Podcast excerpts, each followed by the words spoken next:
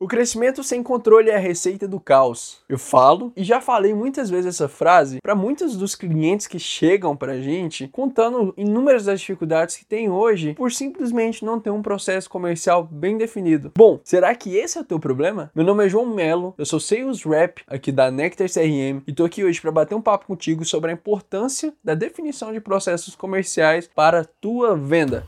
Seus Quick podcast para quem quer se emergir em vendas e se destacar no mercado.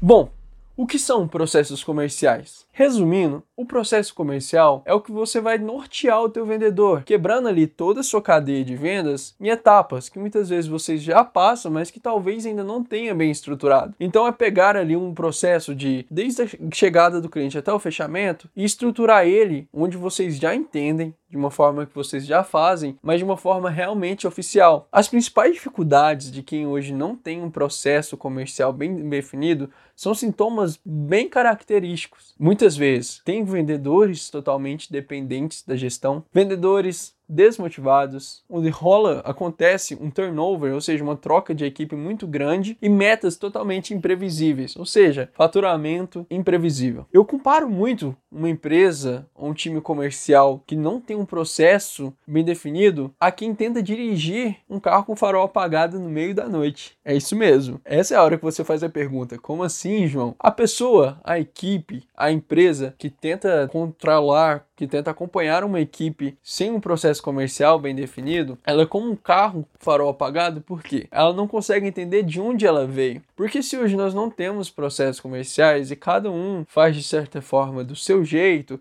ou às vezes faz, segue até alguma coisinha da empresa, mas nada oficial, a gente não consegue separar e ter isso específico, entendendo o que está acontecendo em cada etapa. Então nós não entendemos hoje quais são os gargalos, nós não entendemos o que o, o vendedor top performance tem de diferente do vendedor que está abaixo da média, aquele que não bate a meta. Então tudo fica muito numa neblina, a gente não consegue entender. Quando a gente fala é, de uma empresa bem estruturada nesse nível, a gente começa a falar de um vendedor com uma maior autonomia. Então, se a gente define passo a passo do que vai ser feito, o vendedor ele tem uma liberdade muito maior. E isso vai contra uma crença comum que muitas vezes se a gente definir etapas ou atividades e validações que o vendedor precisa fazer, de que aquilo ali estaria travando para ele. Muito pelo contrário, isso se torna muito mais fluido.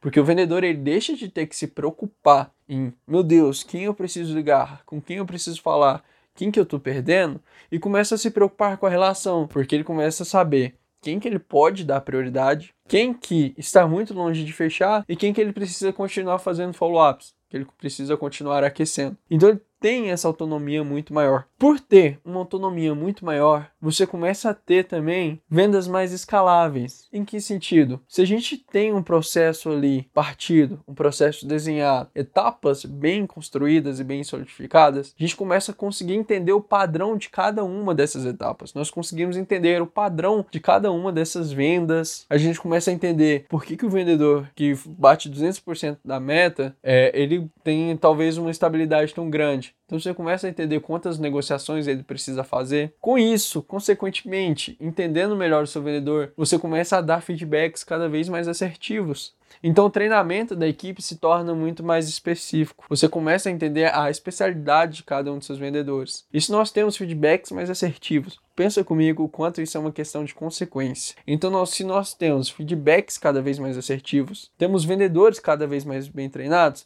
por consequência, temos vendedores cada vez mais sêniores que estão lá dentro da nossa empresa, que estão ali vivendo nosso ecossistema de vendas a todo momento. Isso, por consequência, também temos um, um turnover, né, que é aquela rotação de vendedores que vai reduzir drasticamente. Você já consegue ver o efeito de um processo bem definido? E para finalizar, como que nós desenvolvemos? Quais são os passos iniciais para ser desenvolvido um processo? O primeiro dica que eu te dou, coloca sua equipe para pôr a mão na massa na construção de um processo. Chama o teu vendedor, se sua equipe ainda não é grande, chama o teu sócio, mas coloca aquelas pessoas que vão operar para definir e entender as validações de cada uma dessas etapas. Fazendo isso, você consegue ter muito maior é, indicação deles você consegue ter uma maior proximidade, porque a equipe começa a tomar conta daquilo. Ela entende que aquilo ali é bom para ela. Nós evitamos os maiores medos dos gestores comerciais hoje, que é ter um processo e a equipe não seguir o processo. Afinal, para que ter um canhão para matar uma mosca, né?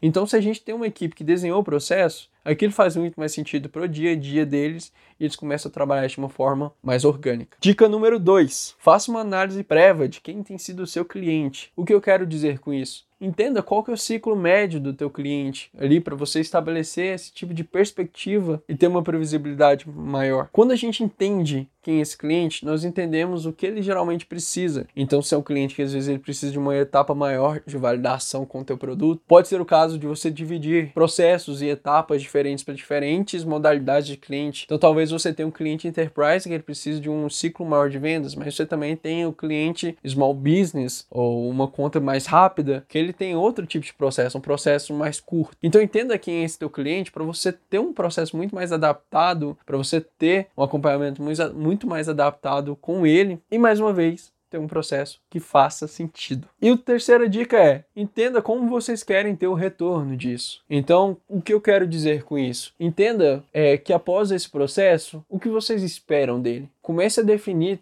metas cada vez mais palpáveis baseadas nesse processo. Então, quanto de expectativa vocês têm? Qual a taxa de conversão? Pegando ali o que você já tem no teu cliente, entendendo, para que vocês tenham cada vez mais uma maior segurança de entender. Tem um forecast, quando a gente fala de forecast, tem uma previsão cada vez mais real do que nós vamos conseguir trazer e fechar. E a última dica, dica bônus, tem um excelente CRM. Por quê? Porque quando você tiver um bom CRM, o que eu quero dizer é ter acesso às métricas, então entender como tem sido é, o ciclo médio que nós tínhamos falado do teu cliente. Você vai começar a entender um pouco mais aproximado sobre o seu vendedor, então, como tem sido as abordagens dele, como tem sido as vendas, e você começa a entender também qual tem sido a produtividade do vendedor. E além do mais, isso acaba sendo muito bom para o vendedor em si, pois ele começa, pois ele tem uma, uma autogestão muito mais afirmativa. Então ele consegue ter uma proatividade muito mais bacana, tá bom? Pessoal, esse foi mais um Sales Quick.